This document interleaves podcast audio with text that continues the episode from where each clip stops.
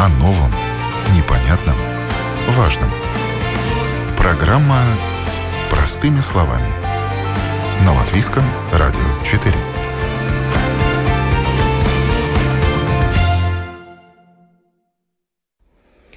Здравствуйте, с вами Марина Талапина. Сегодня мы говорим о том, что в Латвии почти 22 тысячи жителей имеют первую или вторую группу инвалидности из-за нарушений душевного характера. Что это за заболевания, какие из них поддаются лечению, какие нет, как нужно действовать, когда требуется медицинское вмешательство, чем может помочь общество этим людям, а также о компании «Человек», а не диагноз. Обо всем этом мы сегодня говорим в программе «Простыми словами». А начнем мы с истории пациента – его зовут Петерис. Живет в Латгалии. У него эпилепсия. Заболевание не мешает ему ездить в Ригу и помогать людям с психическими расстройствами, в том числе и с проблемами интеллектуального развития. Петерис проводит тренинги, чтобы помочь тем, кто хочет жить и адаптироваться к нормальной жизни. Петерис, здравствуйте. Здравствуйте. Чем вы занимаетесь? Я в проектах участвую, которые мы с организацией делаем. Мы проводили тренинги для таких людей. Я был за границей. Мы там э, у них обучались, как э, проводить эти тренинги в Латвии. И тут у себя мы в Латвии эти тренинги проводили. Люди с какими заболеваниями участвуют в ваших мероприятиях? Это люди с интеллектуальным развитием, э, с подвижностью. Такая есть организация «Зелда», ресурс-центр я там а как участник этой организации, и мы занимаемся, помогаем людям, чтобы они вошли, как говорится, свободную среду э, в общество чтобы они не жили в таких, как социальные центры, чтобы они могли реализоваться в жизни, чтобы их не считали вторыми сортами людьми, чтобы они были такие же самые, как и все люди нормальные живут, чтобы они могли, как говорится, обосноваться, чтобы не были э, загнуты в угол. Мы помогаем решать их ситуации, и так как мне нравится помогать таким людям, и я им объясняю, что, как, чего, прочее делать, чтобы они, ну, понимали. Потому что я сам все знаю об этом и понимаю, что им нужно на самом деле для жизни. А вы сам сталкивались с какими-то такими неприятными ситуациями, когда вам становилось больно от того, что общество ну, неадекватно реагирует? Да, были такие ситуации, когда люди не понимают таких э, людей с такими ограничениями возможностями, это с развитием или заболеваниями такими. Они не понимают, что суть того, что таким людям надо идти навстречу, а не к ним относиться негативно.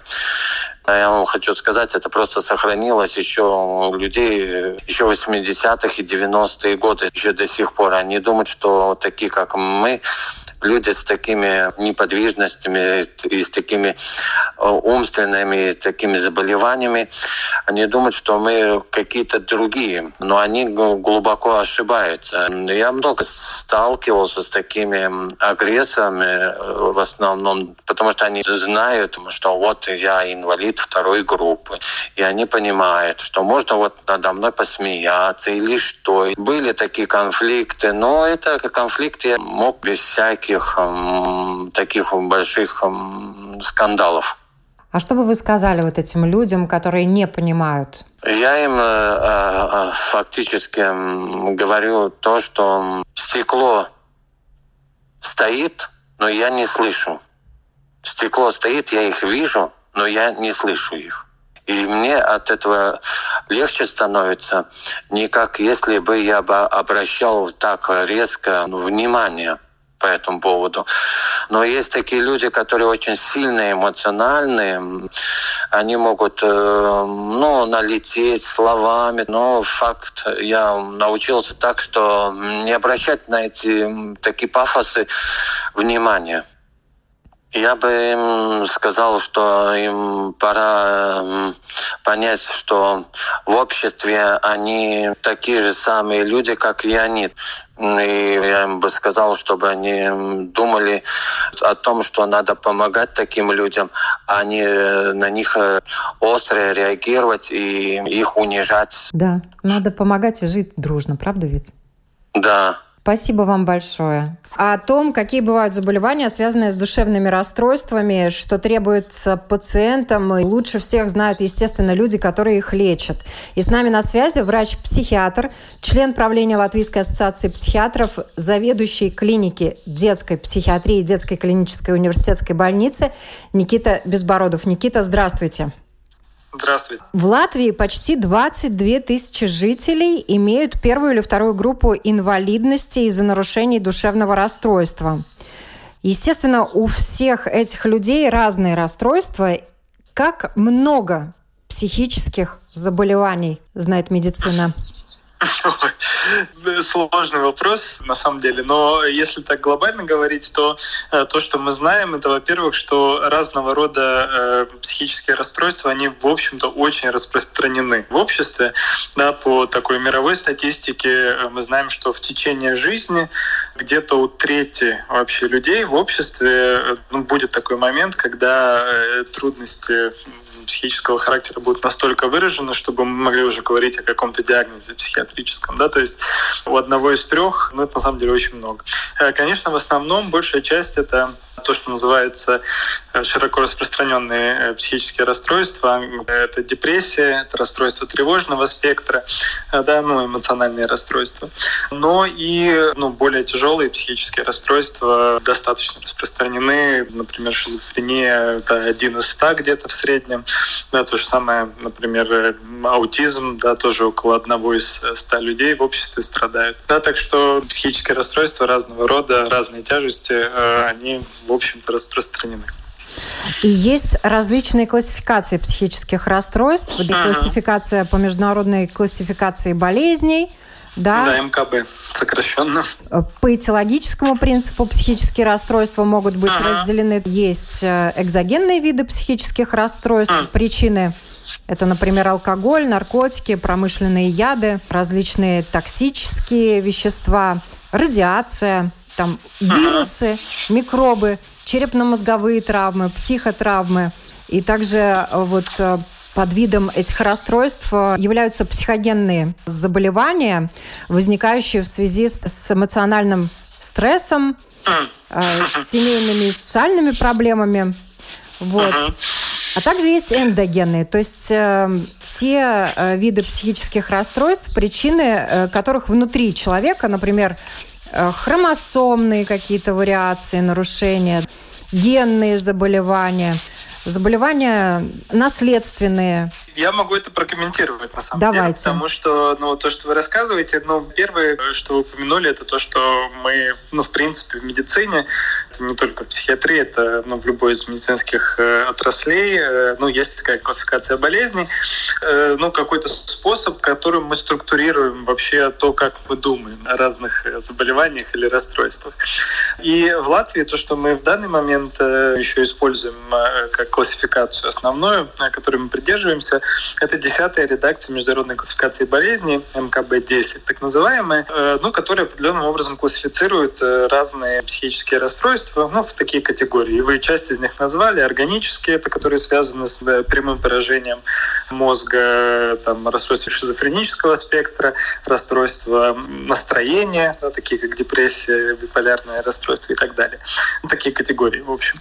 А, но надо понимать, что МКБ-10, эта классификация, она была создана уже больше, чем 30 лет назад. То есть она уже очень старая.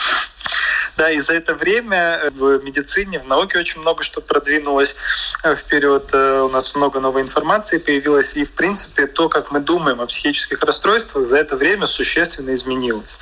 Да, и э, в связи с этим э, пару лет назад Всемирная организация здравоохранения, все страны, э, участницы, они договорились наконец-то о новой классификации, это называется МКБ-11. 11 редакция, она уже создана, она опубликована, она, правда, еще не переведена на латышский язык, уже переведена на русский, но в довольно ближайшем будущем ясно, что мы перейдем на эту новую классификацию, и там классификация психических расстройств, она довольно сильно поменялась с разных точек зрения.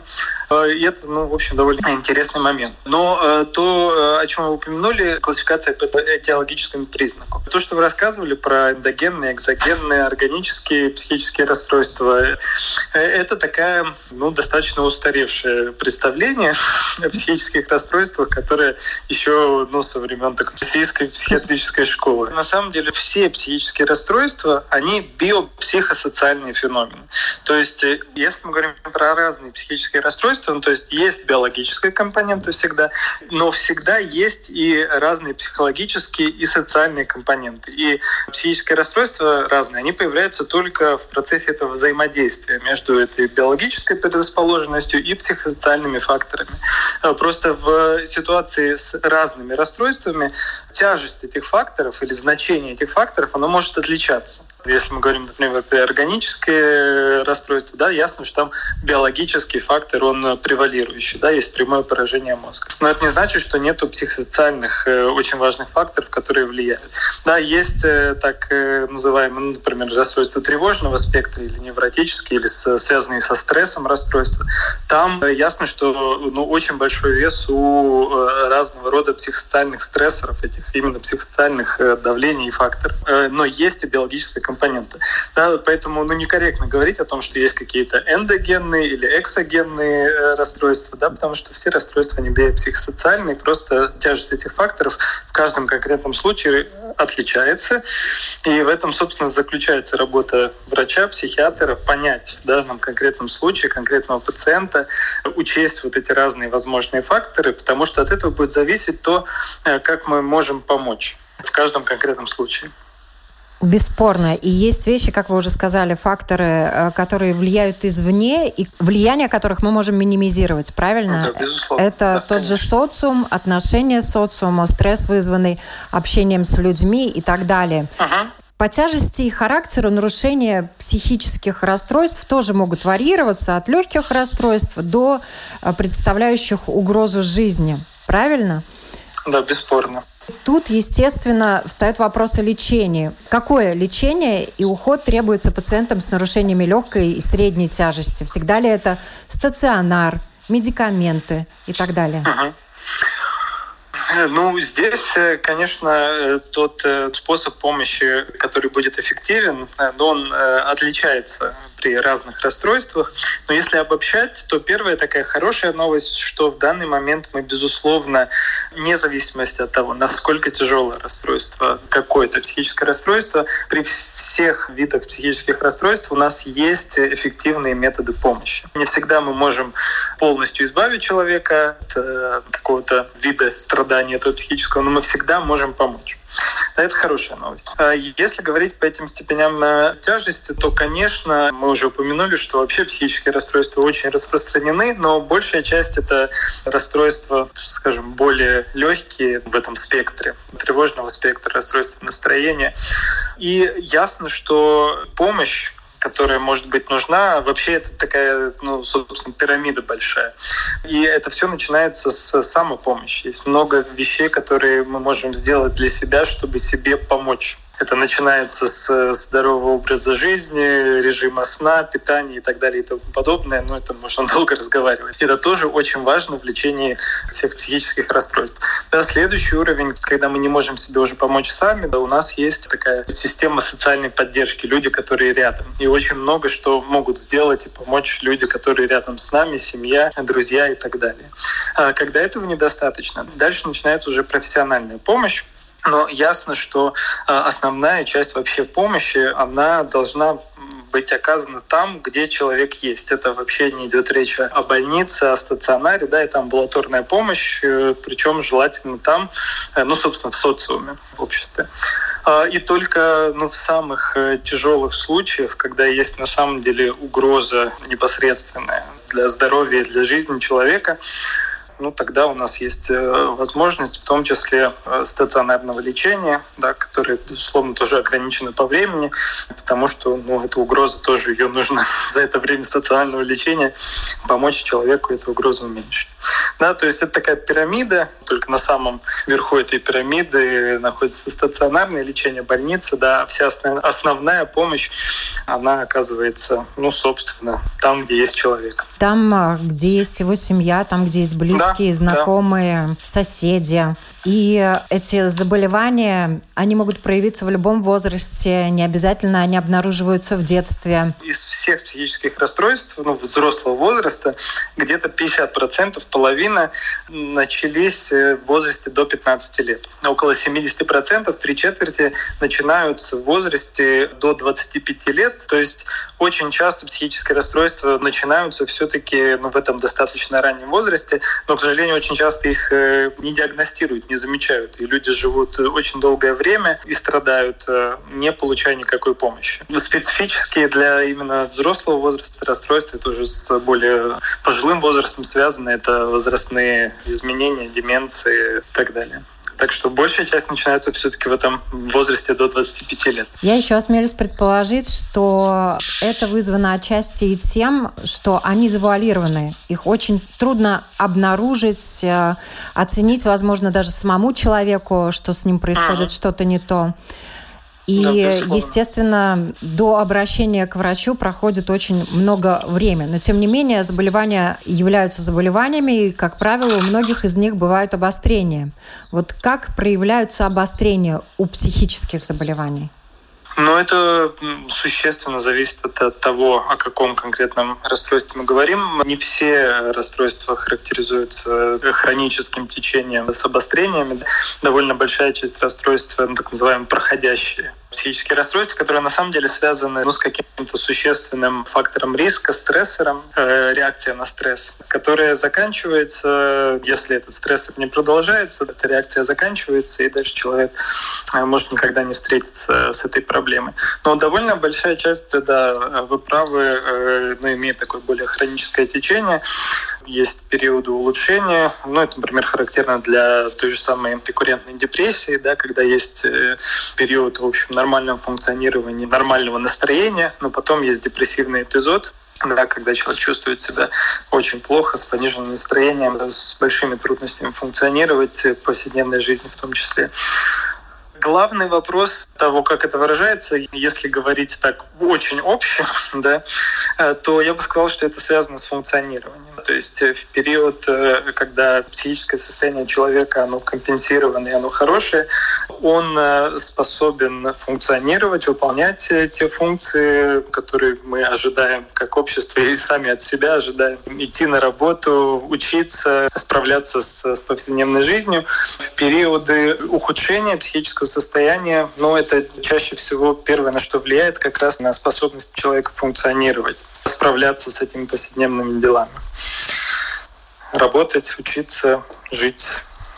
И тут, и конечно, наверное, большего внимания требует заболевания, из-за которых люди получают инвалидность. Вопрос инвалидности это как раз напрямую, это даже не вопрос того, какое заболевание, это вопрос, насколько оно влияет именно на вот это вот функционирование, насколько человек способен э, функционировать. Если есть какие-то существенные ограничения, которые связаны с его психическим расстройством, это тогда является основанием для социального пособия, да, вида инвалидности. Как нужно действовать людям, когда они видят, что с другим человеком происходит что-то не то? Ага. Температуры нет, озноба нет, э, но тем не менее они понимают, что в его поведении проявляются какие-то вещи, которые у других людей не проявляются. Как нужно действовать, когда требуется медицинское вмешательство, кого звать на помощь? Но опять же, здесь есть масса вариантов, но очень обобщая, такая основная первая вещь — это не отказывать в помощи. Ну, что я имею в виду? Мы очень часто э, боимся того, чего мы не понимаем. То есть, э, ну, если человек ведет себя как-то ну, необычно или его поведение меняется, очень часто это у нас у самих вызывает ну, какую-то такую тревогу. И из-за этого очень часто есть желание, ну, как бы изолироваться, убежать от этой ситуации, пройти мимо, да. Вот. И, и это, безусловно, то, что ну, нам всем нужно было бы научиться, что это нельзя делать, потому что первое, что реально, если мы хотим помочь, и опять же, если мы хотим, чтобы, учитывая эту распространенность, чтобы когда нам будет не очень хорошо, с большой вероятностью, чтобы нам кто-то помог, нам всем как обществу нужно учиться э, обращать внимание на людей рядом, да, и относиться к ним да, с принятием, со вниманием. То есть первое это, это, собственно, не пропадать, а спросить. Иногда это все начинается с вопроса, как у тебя дела? Иногда этот первый ответ у нас у всех всегда «хорошо, отстань». Мы не всегда хотим сразу рассказывать э, о своих трудностях, но иногда этот вопрос э, полезно задать два и три раза. И если человек не готов сразу ну, поделиться своей этой трудностью, ну, дать ему понять, что он сможет э, к вам прийти, обратиться тогда, когда он сам к этому будет готов. Потому что основное, чем мы можем помочь, мы можем помочь человеку получить помощь. Опять же, вокруг психиатрической помощи до сих пор достаточно большая стигма довольно много разных предубеждений, основаны часто как на недостаточных знаниях наших, собственно, неправильных представлениях а, о каком-то э, наученном э, отношении негативном и на э, тенденции изолироваться, да, стигматизирующем таком поведении.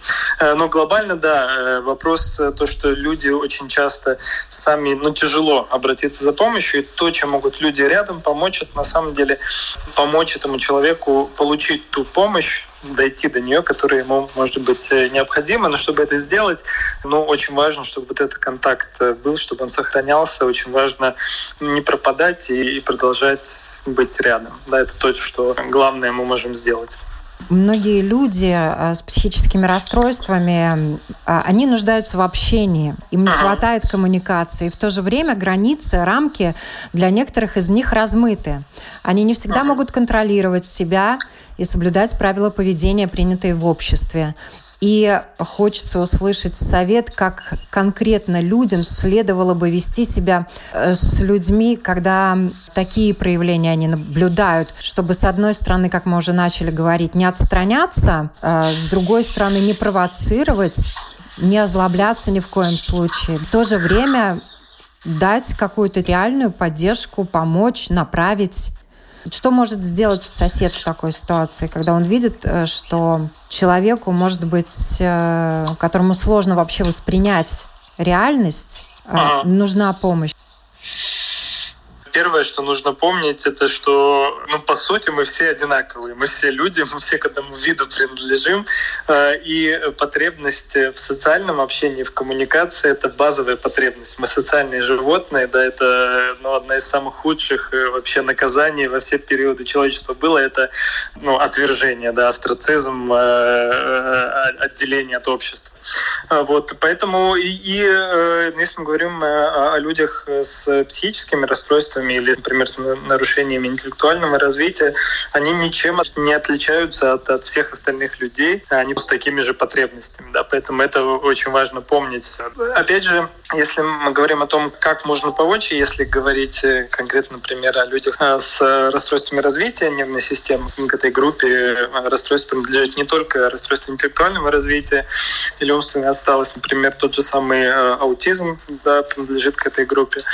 Надо понимать, что эти трудности, которые есть у людей с расстройствами развития, а, они э, касаются определенной какой-то конкретной функции. Например, если мы э, говорим про умственную отсталость, да, то это э, вопрос только интеллекта. То есть это трудности развития когнитивных способностей. То, что у человека, например, умственная отсталость, ничего не говорит про его эмоциональную интеллект, да, способность сопереживать, радоваться и так далее. Да, это ну, вообще никак никакой связи между этим нет. Э, вопрос только про интеллектуальное развитие.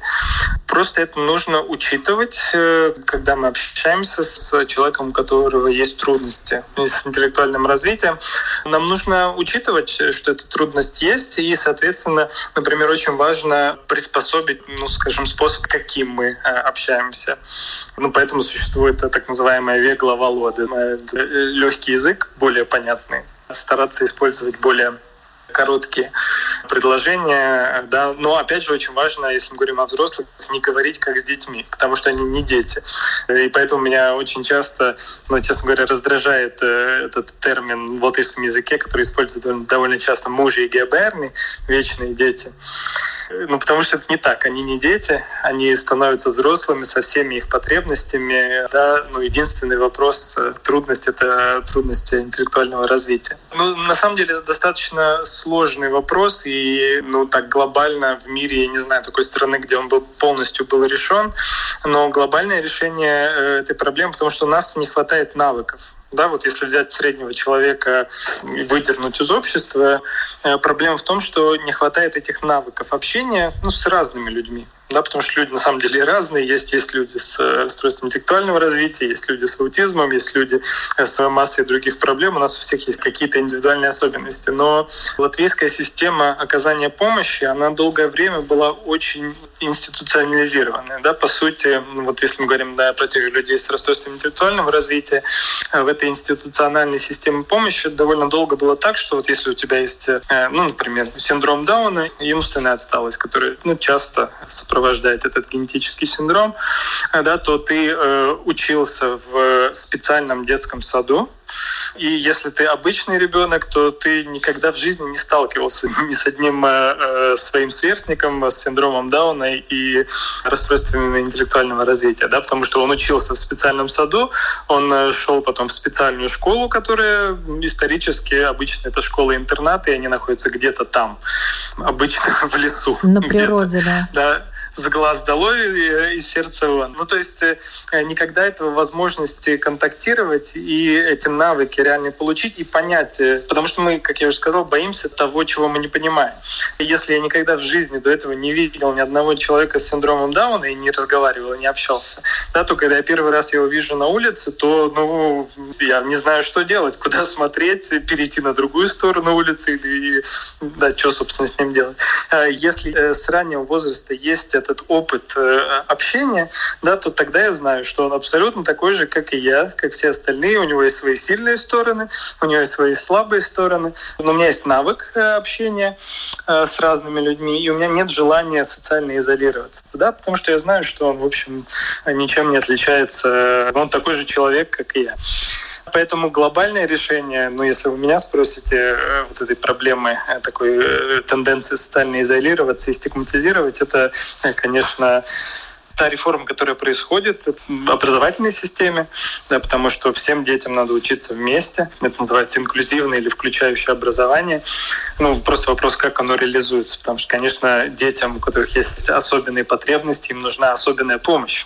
То же самое в контексте Министерства благосостояния. Это реформа деинституционализации которая тоже сейчас проходит, когда постепенно, э, если мы говорим про социальную помощь, мы переходим из, э, с помощью, которая оказывается где-то в какой-то институции, в интернате или в пансионате, в помощь, которая оказывается в обществе. Ну, Sabiedrībā balstīti pakalpojumi. В долговременной перспективе, в моем представлении, единственное решение вашего вопроса, да. Да, что делать как реагировать, как помочь. Это заболевания, которые могут проявиться у любого человека. От них никто не застрахован. В любой семье может возникнуть э, вопрос э, помощи такому человеку. И чем больше люди будут знать об этом, чем больше будет у них опыта, тем легче они и проще будут к этому относиться, и тем легче и проще и комфортнее будет жить. Всем нам. Всем нам, да. Основной вопрос, в том числе и компании «Человека не диагноз», это снять э, розовые очки и жить всем вместе и помогать друг другу.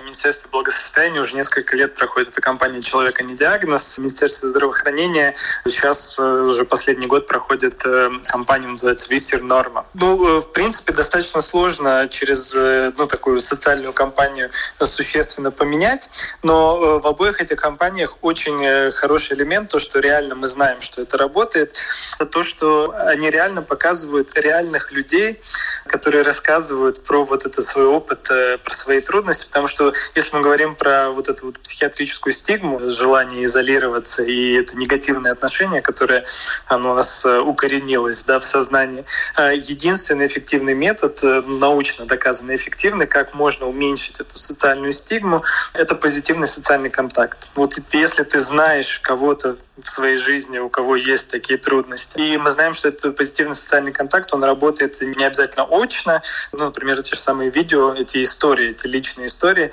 они тоже работают. Поэтому ну, я очень позитивно оцениваю то, что делает сейчас э, оба министерства в смысле дестигматизации психических расстройств. Спасибо большое. На вопрос Латвийского радио отвечал врач-психиатр э, Никита Безбородов.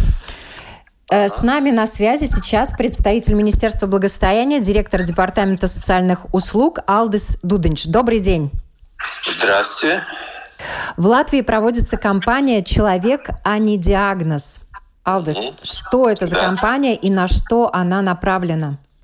Ну, самое главное, наша цель, простыми словами говоря, это отношение общества к людьми, которые страдают ментальными недугами. Как мы знаем, отношение разное имеется.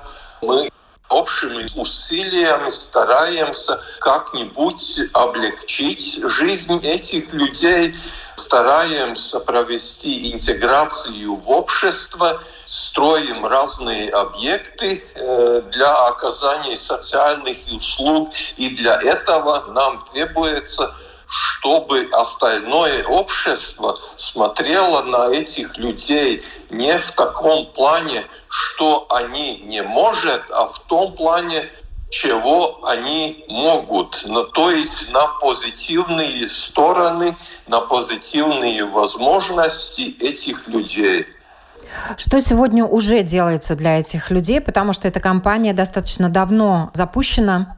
Это уже третья кампания как мы смотрим по исследованиям общественного мнения, отношение общества уже по большому счету стало лучше, но есть направление, есть цель, к которому еще нам надо стремиться общими усилиями. С самого начала вот отношений было, ну, такое, как было, но сейчас уже 64% населения позитивно смотрит в сторону этих людей. Для того, чтобы людям было понятно, с чем э, вы столкнулись, реализуя а, свои проекты, Насколько я знаю, были мероприятия, акции против того, чтобы, например, строились э, рядом дома, в которых будут жить эти люди. Да, да. Вы очень правильно заметили вот все эти проблемы.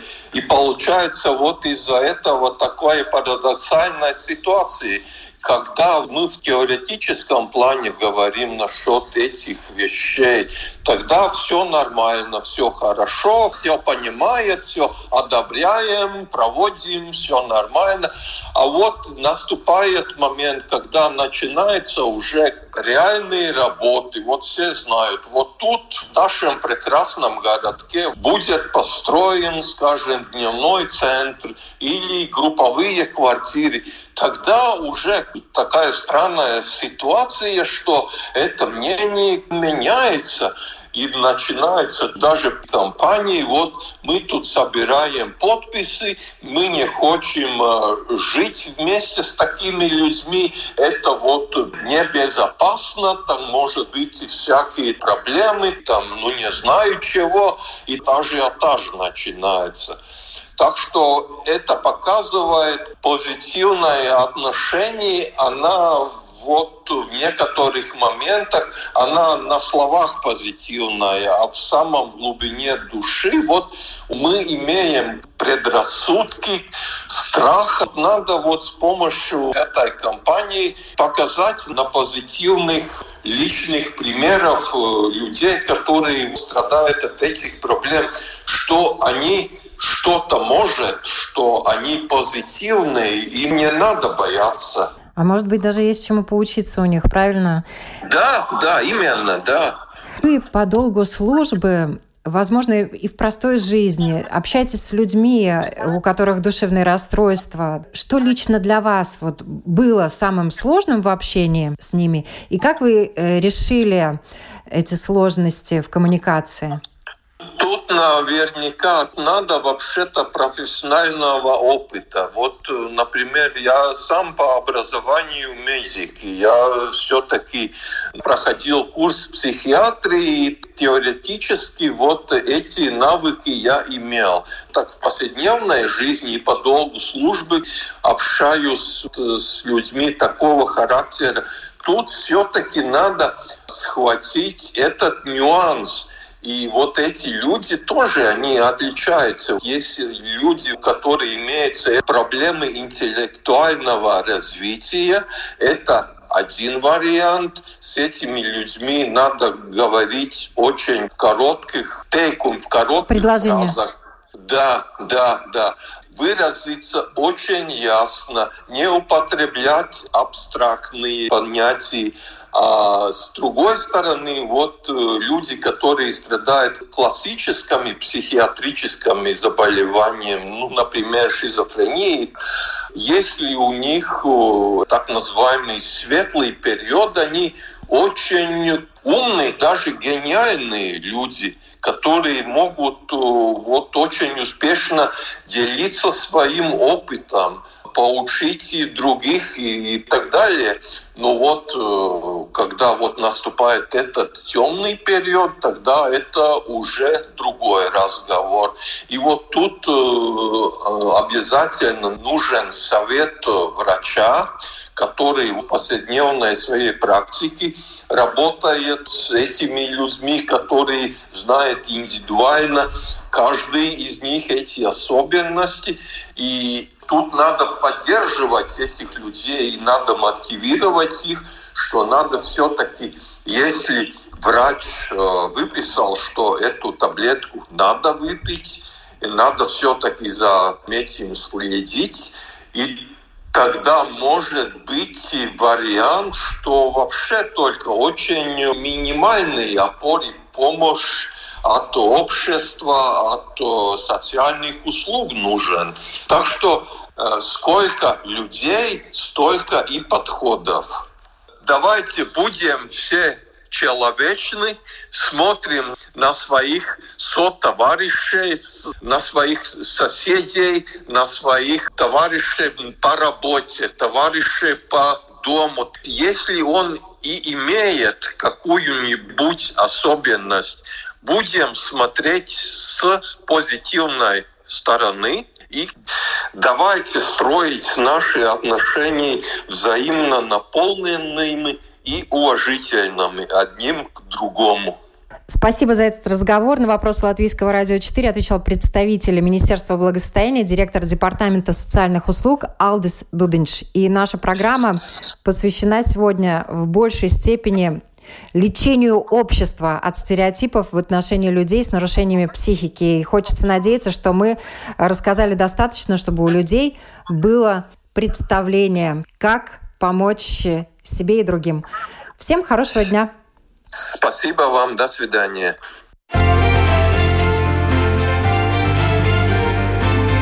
О новом, непонятном, важном.